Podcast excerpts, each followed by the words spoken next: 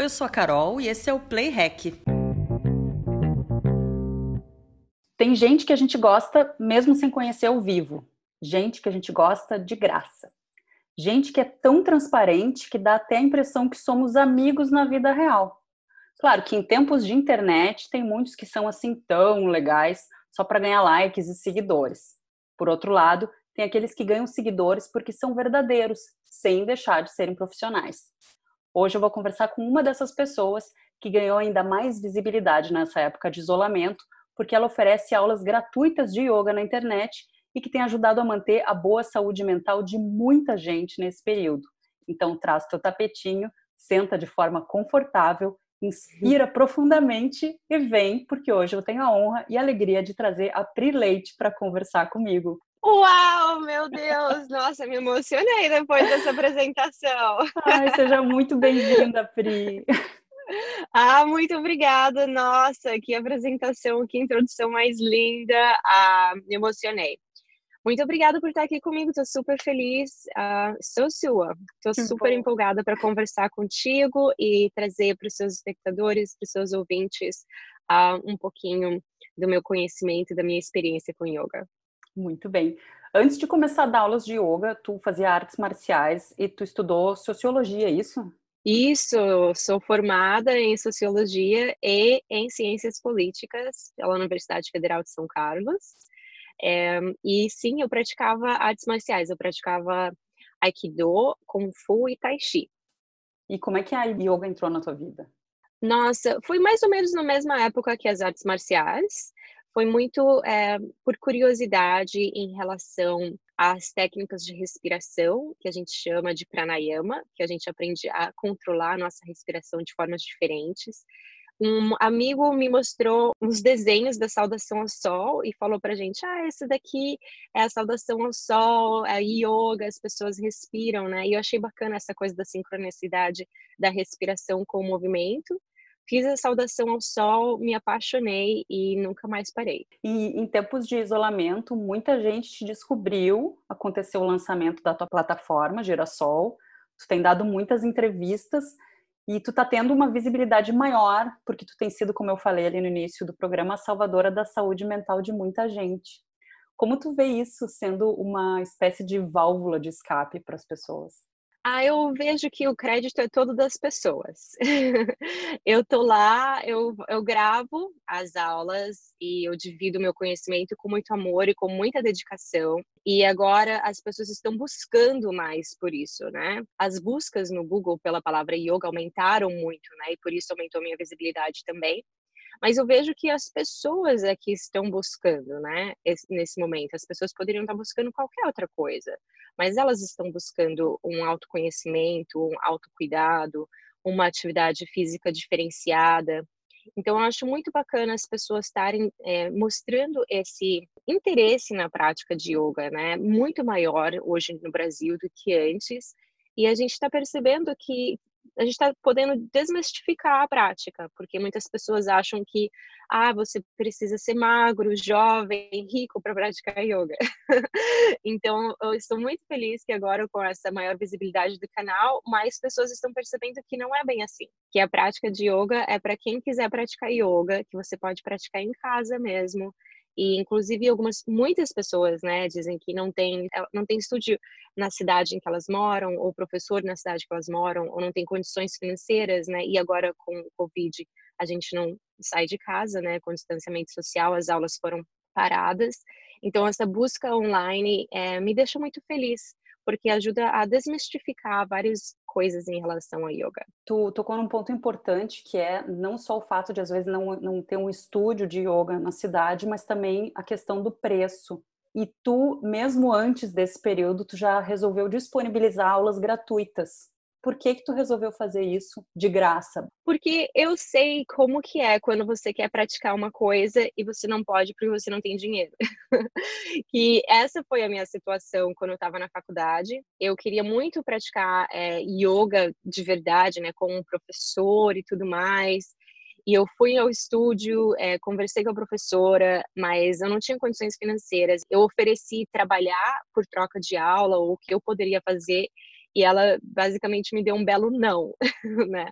E eu nunca mais esqueci aquele não, aquele não ficou comigo. Então, muitos anos depois, quando eu já era formada, já tinha feito vários cursos de formação, já tinha estudado na Índia, na Califórnia, quando eu já estava dando aulas de yoga como profissional, eu tive a oportunidade de dar aulas de yoga online para uma plataforma americana e me pagavam para fazer isso, mas era tudo em inglês. E eu percebi que não tinha nada em português. E eu falei, gente, mas eu, e o pessoal no Brasil? Como que, se você quer fazer yoga e você não pode, como que eu posso ajudar? Aí o meu esposo sugeriu postar no YouTube de forma gratuita. Ele falou assim: ah, o YouTube é gratuito. Então você pode gravar em inglês, né? E você paga e aproveita e grava também em português, já que você vai gravar e disponibiliza. E foi uma coisa assim muito da vontade de ajudar as pessoas, amigos, familiares. Eu nunca imaginei que ia crescer como tem crescido. Quando eu postei os meus primeiros vídeos era realmente só para as pessoas que eu conhecia, que queriam praticar yoga e não tinham condições. E aí aos poucos foi aumentando. E nas tuas aulas tu fala sempre sobre não julgar nem aos outros e nem a si mesmo. E recentemente tu gravou um episódio no teu podcast contando que tu fez um trabalho com a Jennifer Lopes e que o fato dela trazer os filhos para o trabalho era uma coisa que te incomodava. Hoje tu é mãe e tu vê isso de forma diferente. E eu queria saber o que, que tu acha que falta na sociedade para perceber essa mudança que a gente, quando vira mãe, a gente entende essa diferença, essa necessidade de acolhimento. Eu acho que falta isso que a gente está fazendo agora, diálogo. Porque é, essa questão do julgamento, ela é danada, né? É uma prática terrível, é uma coisa assim que vira e mexe. Eu me pego me julgando, julgando outras pessoas. Isso é muito da prática do yoga fora do tapete, né? Dessa autoobservação. Então, depois que eu virei mãe, como você disse, eu observei, né? Eu me peguei e falei, nossa, agora faz sentido.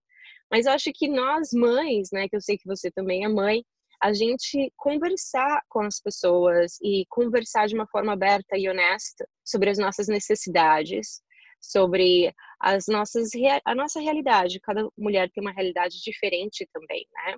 E é importante que a sociedade esteja aberta para ouvir, né?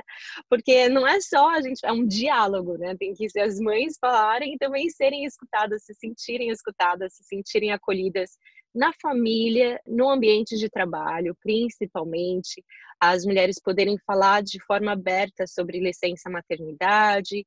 Por exemplo, eu sou uma youtuber agora, né? É engraçado que eu nunca imaginei que eu ia falar que eu era uma youtuber. Mas agora eu sou uma youtuber. Eu sempre me vi como professora de yoga. Sempre pensei, ah, eu sou uma professora de yoga que faz aulas online, né? Mas o YouTube, o meu, quando eu fiquei grávida e tive meu bebê, praticamente estacionou, praticamente morreu. Tanto é que o YouTube é super é em questões de analíticas, né? Os números, assim, são muito pesados em relação aos seus vídeos. Basicamente, o YouTube quer que você poste vídeo toda semana e, se possível, todos os dias, sem parar o resto da sua vida. E durante a minha gravidez eu não estava muito afim de postar. Eu meio que parei o canal por um tempo, estava num momento mais introspectivo e eu estava, né, o, o canal, ele não era o meu trabalho principal em termos de gerar renda naquela época, né?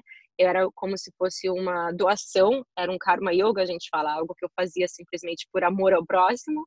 E eu deixei aquilo de lado no momento e eu percebi que caiu os meus números, que tipo estacionou o canal, que inclusive às vezes eu penso agora, nossa, se eu ficar grávida de novo, como que eu vou fazer com o canal? Tipo, vai estacionar de novo? O que, que vai acontecer?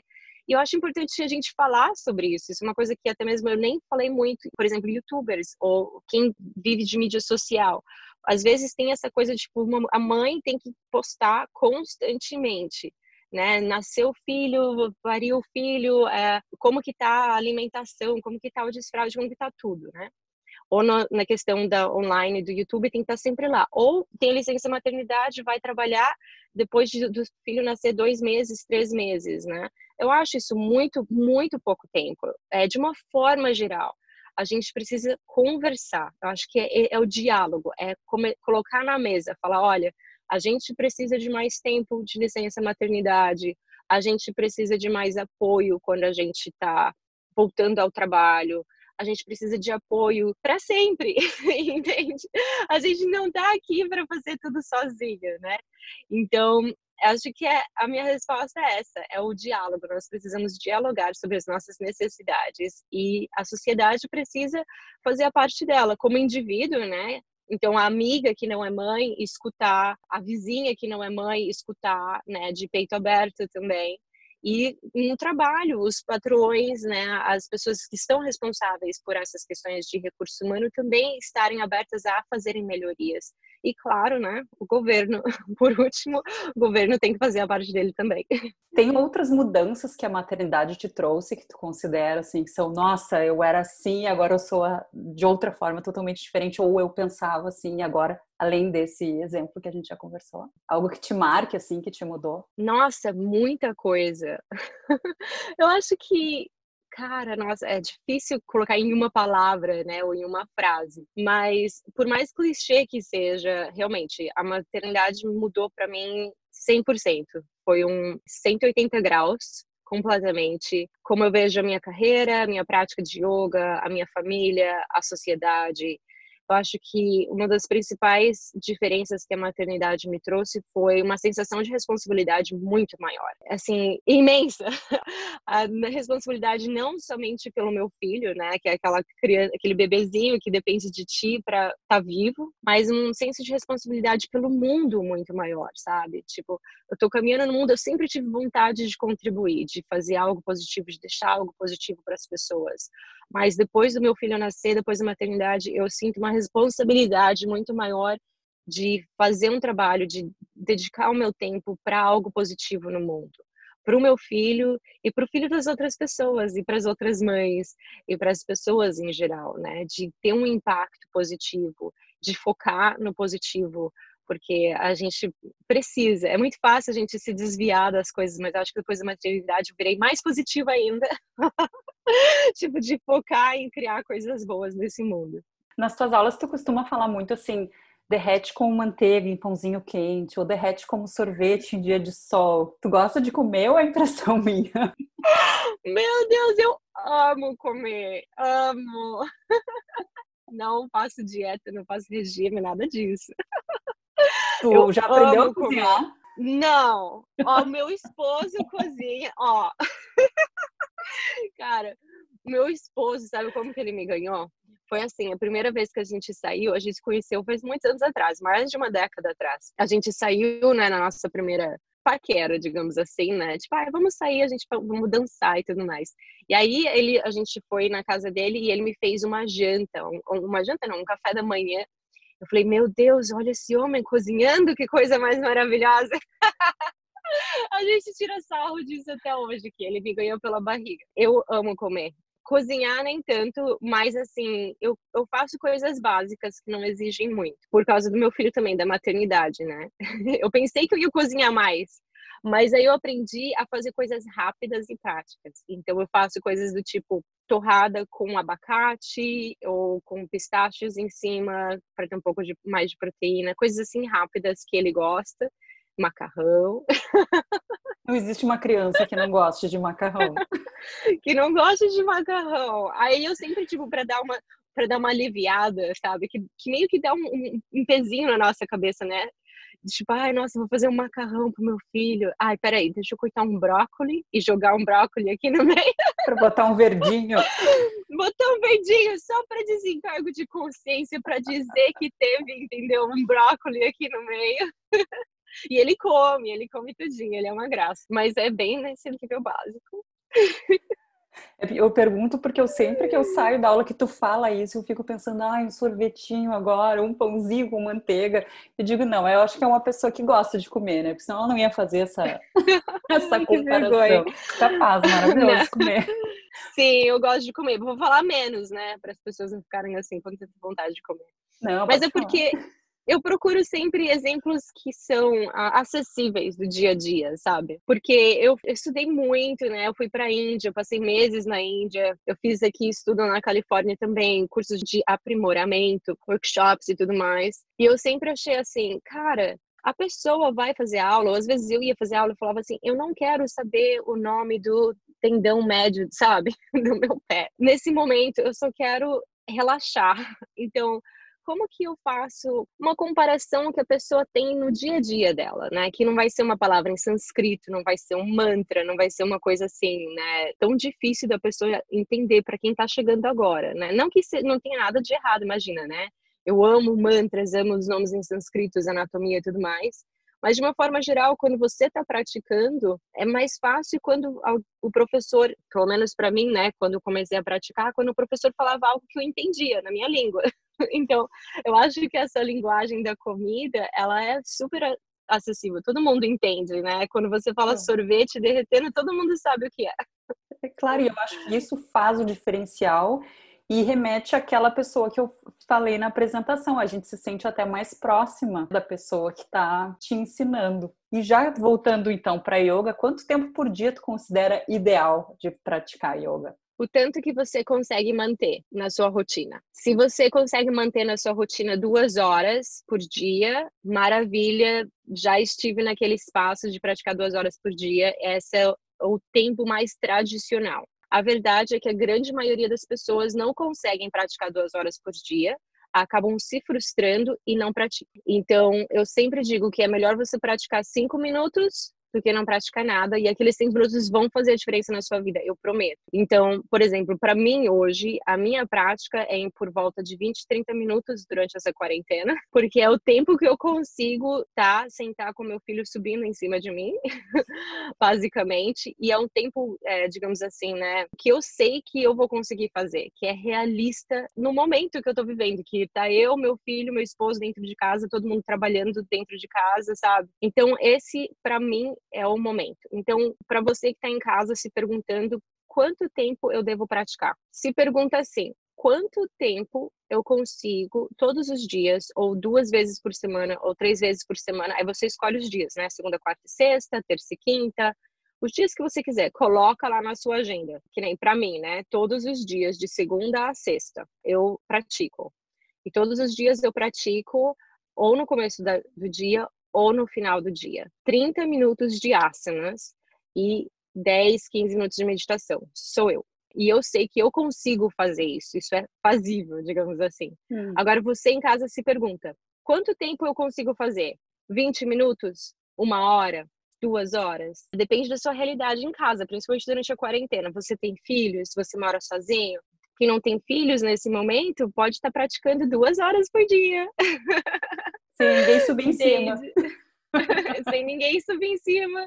E isso é muito dessa prática de você autoconhecer, entende? De você realmente tomar responsabilidade sobre a sua vida, sobre a sua rotina, sobre a sua prática e perceber o que funciona e testar, né? Você tem que testar. O porquê eu digo isso, gente? Porque eu dou aula há mais de 10 anos. E o número de pessoas que vêm para mim tudo feliz, né? Ai, Pri, nossa, tô praticando todo dia agora, uma hora todos os dias. Viva, viva, viva. E eu fico super feliz, viva, viva, viva. Aí aquela pessoa pratica daquele daquele jeito uma semana, duas semanas, aí não consegue mais. Aí desiste. Eu falo, não, gente, não desiste, volta. Se uma hora tá difícil manter, tenta 45 minutos, entende? Se todos os dias da semana tá difícil manter, tenta três vezes por semana. Aí, quando você se sentir firme naqueles três vezes por semana, naqueles duas vezes por semana, aí você aumenta. Porque normalmente as pessoas começam com tudo, é como se fosse um, um balão, né? Elas enchem rápido e solta rápido, esvazia rápido. Então, é melhor você ir aos poucos, como se fosse um Lego, montando um Lego, um em cima do outro devagarzinho, que é, vai mais longe. Acho que dessa forma é mais fácil de conseguir manter a frequência e não desistir no primeiro, na primeira semana, digamos, que tu não, ah, não consegui essa semana inteira, então agora azar, não vou fazer mais nada. É, ou de não se sentir frustrada mesmo, né? Para a prática ser algo prazeroso. Porque eu digo para as pessoas, gente, a, essa prática é para ela se um momento seu de autocuidado, de prazer, de relaxamento. Tudo bem que às vezes tem posturas que não são prazerosas, né? Mas de uma forma geral, de uma forma geral, quando você está na chavasana, né? quando você chega no final da aula, é para você ter uma sensação do tipo, ai, que bom que eu pratiquei. Ai, que bom que eu tirei esses, esses minutos para mim, sabe? Então, não é para criar estresse, não é para criar frustração, a prática é para ser uma fonte de prazer, de autoconhecimento e de cuidado para você. Então, é basicamente isso. Se você sente que está criando estresse, então modifique a sua rotina, porque não é para criar estresse. Então, como você está falando, é para criar esse autocuidado, mas também ela pode ajudar até a emagrecer ou a, a deixar o teu corpo mais bonito, essa, como resultado da prática Eu acho que é no 30 dias de yoga que tu comenta assim, não é para praticar para ficar com o bumbum durinho, com o braço não sei o quê, é para tu ir fazendo. Isso aí vai ser uma consequência da, da rotina, né? Sim, por que, que eu digo isso? Bom, você pode, vamos falar no português bem claro, você pode ficar com o corpo muito sarado praticando yoga que as pessoas me perguntam, né? Posso? O meu bumbum vai ficar durinho? Vai levantar meu peito? Vai arrumar aqui as, uh, esse balangudango no meu braço? vai! Se você fizer uma aula de Power Yoga todos os dias, se você fizer flow todos os dias, você vai sentir isso no seu corpo. Mas você tem que pensar assim. E, e, muitas pessoas começam a praticar motivadas por isso. E não tem nada errado, sabe? Se você está sendo motivado a praticar yoga para ficar com o corpo sarado e você está buscando uma prática de yoga mais puxado por causa disso, não tem nada de errado com isso. Mas o que eu não quero é que as pessoas se sintam assim. É, existe muita pressão da sociedade, da publicidade, de ter um tipo de corpo, um tipo de beleza. E infelizmente o marketing ele acaba usando disso, né? Quando você vai procurar imagens de yoga na internet, só tem praticamente gente magra, bonita e branca praticando, né? A Gisele Bündchen, né? É, é, basicamente. Então, tipo, só a Gisele Bündchen, só a Angélica consegue fazer yoga. Não, entende? Isso, por, eu não quero que. Não é verdade. Aí muitas pessoas se sentem desmotivadas a praticar porque acham que yoga não é para elas, porque elas estão fora de. Né, me dizem até online: ah, eu tô fora de, do peso, ou eu tô fora da medida, posso fazer yoga? Gente, pode, claro que você pode fazer yoga. Mas muitas das coisas que às vezes as pessoas não, não veem é por causa dessa questão da internet, da mídia, né? Do, do que tem mais atenção, mais publicidade, digamos assim. Mas se você vai estudar yoga, praticar yoga, qualquer pessoa com qualquer tipo de corpo pode praticar. Então, por isso que eu digo essas coisas que eu quero que as pessoas se sintam bem-vindas, que se você não está preocupado com o seu bumbum ficar durinho, você pode praticar yoga também. Entende? Se você não está preocupada com ter a barriga lá de, de tanquinho, você também é bem-vindo no yoga. Uhum. Mas, e, e, se você quer, quer ter a barriga tanquinho também, basicamente todo mundo é bem-vindo. E isso é uma das belezas da prática, porque você pode ter estilos de prática para todo mundo. Porque eu sei e veja bem, lá no canal não tem nenhuma aula para perder peso. Por quê?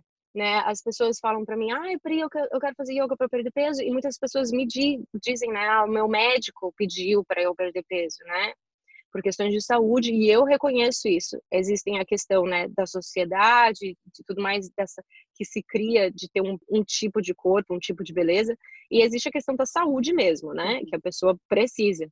E o porquê que ainda assim eu não faço. Eu posso ser que eu mude de ideia, mas eu não quero que as pessoas sintam que para praticar yoga você precisa perder peso. Entende? Uhum. Você não precisa perder peso para praticar yoga, você não precisa ter o bumbum durinho, você não precisa ter um nível de flexibilidade, que nem eu brinco, né? A gente não está treinando para as Olimpíadas. você não precisa ter um tipo de corpo para praticar. Então, isso é importante para mim que as pessoas saibam que você realmente é muito bem-vindo e principalmente online, porque eu sei que muita gente pratica em casa porque tem vergonha de ir no estúdio, sabe? E isso, assim, me parte o coração. E eu falo, gente, não, se você quer ir para o estúdio, vai para o estúdio, sabe? O professor qualificado, um professor realmente de yoga, vai te acolher, vai te, te ajudar a modificar se você precisa modificar alguma postura, etc. É basicamente isso. Então, ele até pode, esse bumbum durinho pode vir, mas não é esse o teu, o teu objetivo quando tu ministra essas aulas para as pessoas. Não é isso. Não, é. É, não, não é. O meu objetivo não é que você tenha o bumbum durinho. Mas se você praticar comigo, é possível que, como é, o Ministério da Saúde do Yoga adverte, que se você praticar yoga, é possível que o seu bumbum fique durinho. Amém, irmã. Ou mais durinho, né? Pri, a gente sempre te vê assim, super astral, super tranquila. Teve dois episódios do teu podcast e uma das cartinhas que tu manda por e-mail, que tu falou que você estava preocupada com uma situação com teu filho e tal, de saúde. Eu acho que foi o único momento do que as pessoas de fora te conhecem que tu não estava assim tão tranquila, vamos dizer. E aí eu queria saber se tu tem TPM, se tu te irrita na, neste período, se tu tem períodos de raiva, de estresse, porque tu parece uma pessoa tão tranquila, tão zen, que não combina. Existe essa pressão? Nossa, 100%, 110%. Inclusive no podcast de hoje, que saiu hoje, sexta-feira, eu falo da enxaqueca que eu tive, você vai escutar. Mas, gente, quando eu gravo, é, é que eu, assim, para falar a verdade, eu sou uma pessoa mais alta astral, faz parte da minha personalidade, sabe? Eu uhum. sou uma pessoa positiva, como eu disse antes, isso é muito de quem eu sou. E a prática de yoga é algo que eu amo fazer. Então, quando eu vou gravar, quando eu vou praticar, quando eu vou falar sobre isso, eu naturalmente tô feliz, eu tô calma, né? Eu tô tranquila. Então, mas existe muito do estresse, gente, principalmente durante a quarentena. Eu, com o yoga, eu não me imagino sem o yoga. porque com o yoga eu ainda tenho esses estresses do tipo, meu Deus, o que, que, eu vou fazer agora com essa, né, algumas questões assim de familiares e tudo mais que estão fora do nosso controle, que nem eu queria muito ir para o Brasil, quem não sabe eu tô aqui nos Estados Unidos, mas essa questão do Covid eu não posso ir, porque se eu for, eu, são duas semanas que eu tenho que ficar em algum outro país antes de entrar nos Estados Unidos. E por causa dessa questão toda do Covid, não é seguro, né, para eu viajar com o meu filho e tudo mais, mas ao mesmo tempo eu quero ver minha família, então isso me cria ansiedade e estresse. Todo professor de yoga é gente, todos nós temos momentos de estresse, de TPM. Eu acho que a principal diferença é que com a prática de yoga a gente tem ferramentas. Então, por exemplo, você falou do meu filho que a gente teve esse começo do ano que foi bem difícil com ele em relação à saúde. A gente teve esse momento de muito estresse, de muito nervoso, mas eu tinha as minhas ferramentas de yoga, eu tinha as minhas técnicas de respiração, eu tinha as minhas meditações para me ajudar a me ancorar naquele momento de dificuldade. E nesse momento de estresse, agora também durante a quarentena, por mais que tenha momentos que eu falo, meu Deus, eu quero me teletransportar para o Brasil, e não tem como, né? Eu tenho as ferramentas de yoga para me ajudar a me acalmar. E eu acho que é isso que a gente está tentando mostrar para as pessoas. Todo professor de yoga, não só eu, né? Que nós somos seres humanos como todo mundo, que nós temos falhas, que nós erramos, que nós nos estressamos, que nós gritamos de vez em quando no travesseiro, entende, para extravasar, mas a gente tem essas ferramentas que ajudam a gente a se acalmar, a se centrar, e por isso a gente divide ela com as pessoas, porque a gente sabe que elas ajudam muito a melhorar a nossa qualidade de vida, inclusive. TPM. Inclusive, que é muito importante, né? Às vezes é uma coisa que deixa a gente meio louca mesmo. Deixa, é hormonal, é biológico, ah, né? Existem coisas biológicas, sim, que a gente precisa prestar atenção, fases diferentes da nossa vida, que você tá com mais energia, com menos energia, e etc, que a gente precisa se adaptar e na prática de yoga também tem coisas diferentes que a gente pode fazer. Inclusive, eu estou devendo uma aula para menopausa no canal, eu estou devendo uma série que eu vou gravar, acho que mês que vem, que é a série dos ciclos, que eu vou começar a gravar, para a gente incorporar essa questão do ciclo na vida também, né? Que você mencionou o TPM, que existem momentos que a gente tem mais energia, momentos que a gente tem menos energia, momentos que a gente está mais irritada, o que a gente faz nesses momentos, o que é que pode ajudar a gente. E saber que isso tudo é normal, que isso faz parte da experiência humana. Tem inclusive uma aula que é para o dia que você estiver borocochô, né? Alguma coisa assim. Sempre quando você tá triste, quando você tá se sentindo sozinho, né? Tem yoga para solidão, quando você tá se sentindo sozinho porque isso acontece muito das pessoas estarem online, né, é, sozinha no computador, navegando no meio da noite. Eu vejo muitos comentários do tipo: quem mais aqui está praticando yoga às três da manhã? Então eu, fico pensando nos meus alunos, eu sempre leio os comentários e fico pensando, gente, o que essa pessoa está fazendo, sabe? O que, que eles querem? O que está acontecendo? É, muito para ansiedade, para estresse, né? Que muitas pessoas falam para mim também em relação a isso amor, né? Eu ainda não fiz uma para quando alguém te dá um pé na bunda, né?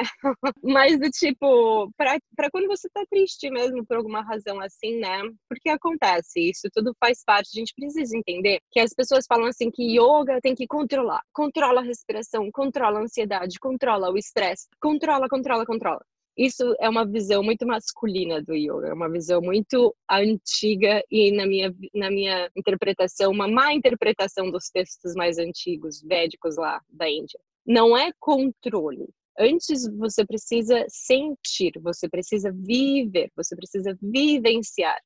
Então, antes de você controlar a sua respiração, você precisa sentir a sua respiração. Antes de você controlar a sua ansiedade, você precisa sentir a sua ansiedade. Antes de você controlar o seu estresse, o seu desânimo, o que quer que seja, A gente não quer controlar, a gente quer aprender com essas coisas, a gente quer sentir. E aí, quando a gente se permite sentir e aprender com essas coisas, né? Sentar com a sua ansiedade, sentar com o seu estresse, com os seus demônios internos, quando você está praticando de julgamento e tudo mais, aí você consegue se libertar deles. Não é ignorando e não é vendo como algo inimigo que você precisa né, controlar. Faz parte da gente, né? Faz, claro é. que faz. Tu falou sobre um aspecto muito masculino no yoga. E quando tu teve na Índia, como é que foi? Teve alguns alguns momentos, alguns lugares que tu não podia participar pelo fato de tu ser mulher, né? Como foi isso? Ou quanto tempo levou esse teu, esse teu tempo Nossa, de aprendizagem? Isso é, lou é, loucura, né? A gente, é, nem parece que a gente está falando isso em 2020. Mas, veja bem, de uma forma muito sucinta, né? A prática de yoga, ela foi por muitos anos difundida de forma verbal, de professor para aluno, e eram todos homens, porque a prática de yoga é muito antiga, mais de 3 mil, 5 mil anos.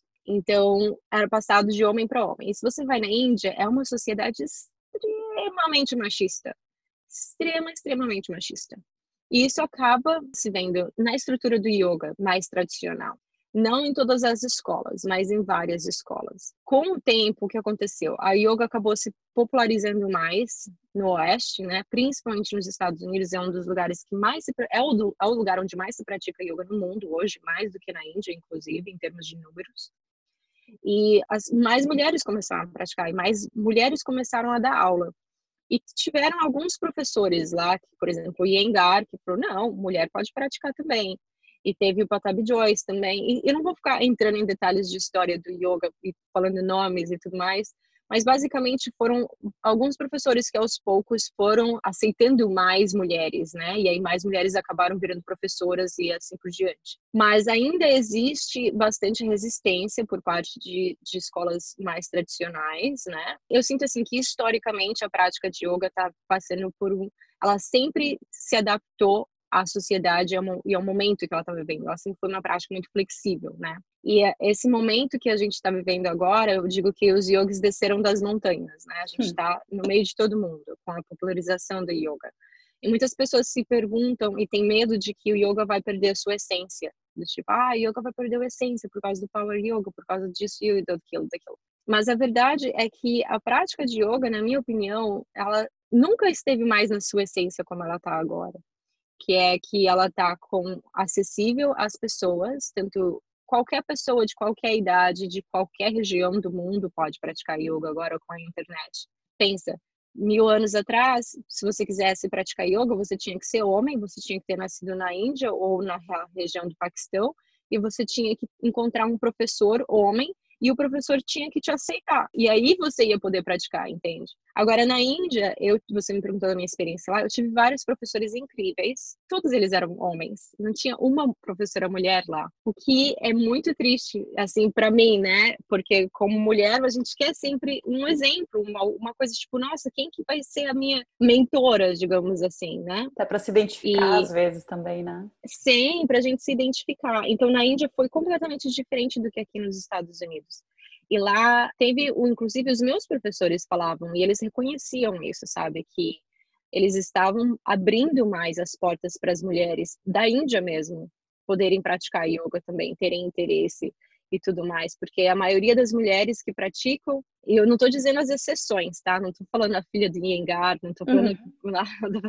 não vem falar de exceção aqui, estou falando de uma forma geral de uma forma geral, as mulheres que praticam yoga são as mulheres do Ocidente, né? em termos de número e de propagação. Então a gente acabou, não é que a gente acabou modificando o yoga, eu diria, que a gente acabou prestando mais atenção às coisas que, que de repente passavam desapercebidas, né? A gente começou a prestar mais atenção na questão das luas, dos ciclos, a como que é praticar yoga gestante, por exemplo, né? Ao pós-parto, como que é a yoga do pós-parto, como que funciona. E esse conhecimento sempre existiu, ele só não foi muito é, estudado e muito propagado, e agora ele está tá sendo mais propagado, essas linhagens diferentes de yoga. Ai, Pri, eu estou adorando o nosso assunto. Eu Até ficaria aqui mais tempo, mas a ideia do meu podcast também é não ficar muito tempo para que a pessoa possa escutar, curtir a, a, na nossa troca e se quiser saber mais de ti, te procurar. Como é que faz então? Se a pessoa ouviu, bah, que legal, ainda não conheço porventura Pri Leite, quero saber mais dela. Como faz para te encontrar? Ah, nossa, Pri Leite, fala pelos cotovelos, quero escutar mais. vai no prileiteyoga.com.br, que lá é o meu site onde você vai encontrar as minhas aulas, você vai eh, poder assinar para receber minhas cartinhas, saber mais da minha plataforma e tudo relacionado a mim e yoga você pode encontrar lá no prileiteyoga.com.br. Eu tenho uma playlist no Spotify onde eu coloco as músicas que combinam com as entrevistas ou as entrevistadas. E aí eu gostaria de saber de ti aqui no final do nosso papo, que música tu gostaria de botar para ilustrar esse nosso papo? Tempos Melhores, da Lulu Santos. Eu acho que é esse que fala Tempos Melhores, Tempos Melhores, é aquela? Ah, caraca, eu te mando mensagem do nome da... Eu, eu acho que tempos modernos pode ser. Você sabe qual que eu tô falando? Eu, Aquela, sei. eu vejo um, um, tempo melhor no futuro, eu vejo isso por cima do muro, né? Ótimo. Acho que é. é. Eu escolho para nós, música. então, o Walter Franco, Coração Tranquilo. Tudo é uma questão de manter a mente quieta, a espinha ereta e o coração tranquilo. Então, essas Ai, músicas todas. essas músicas todas, então, estão na playlist Play Hack lá no Spotify. Te agradeço muitíssimo pela tua disponibilidade em falar comigo. Te desejo ainda muito mais visibilidade, sucesso para ti, para o Girassol. E eu não poderia finalizar de outra forma do que do meu coração para o teu. Ah, Carol, muito obrigada. Eu que agradeço, um prazer enorme falar com você. A gratidão do meu coração para o seu. E até a próxima.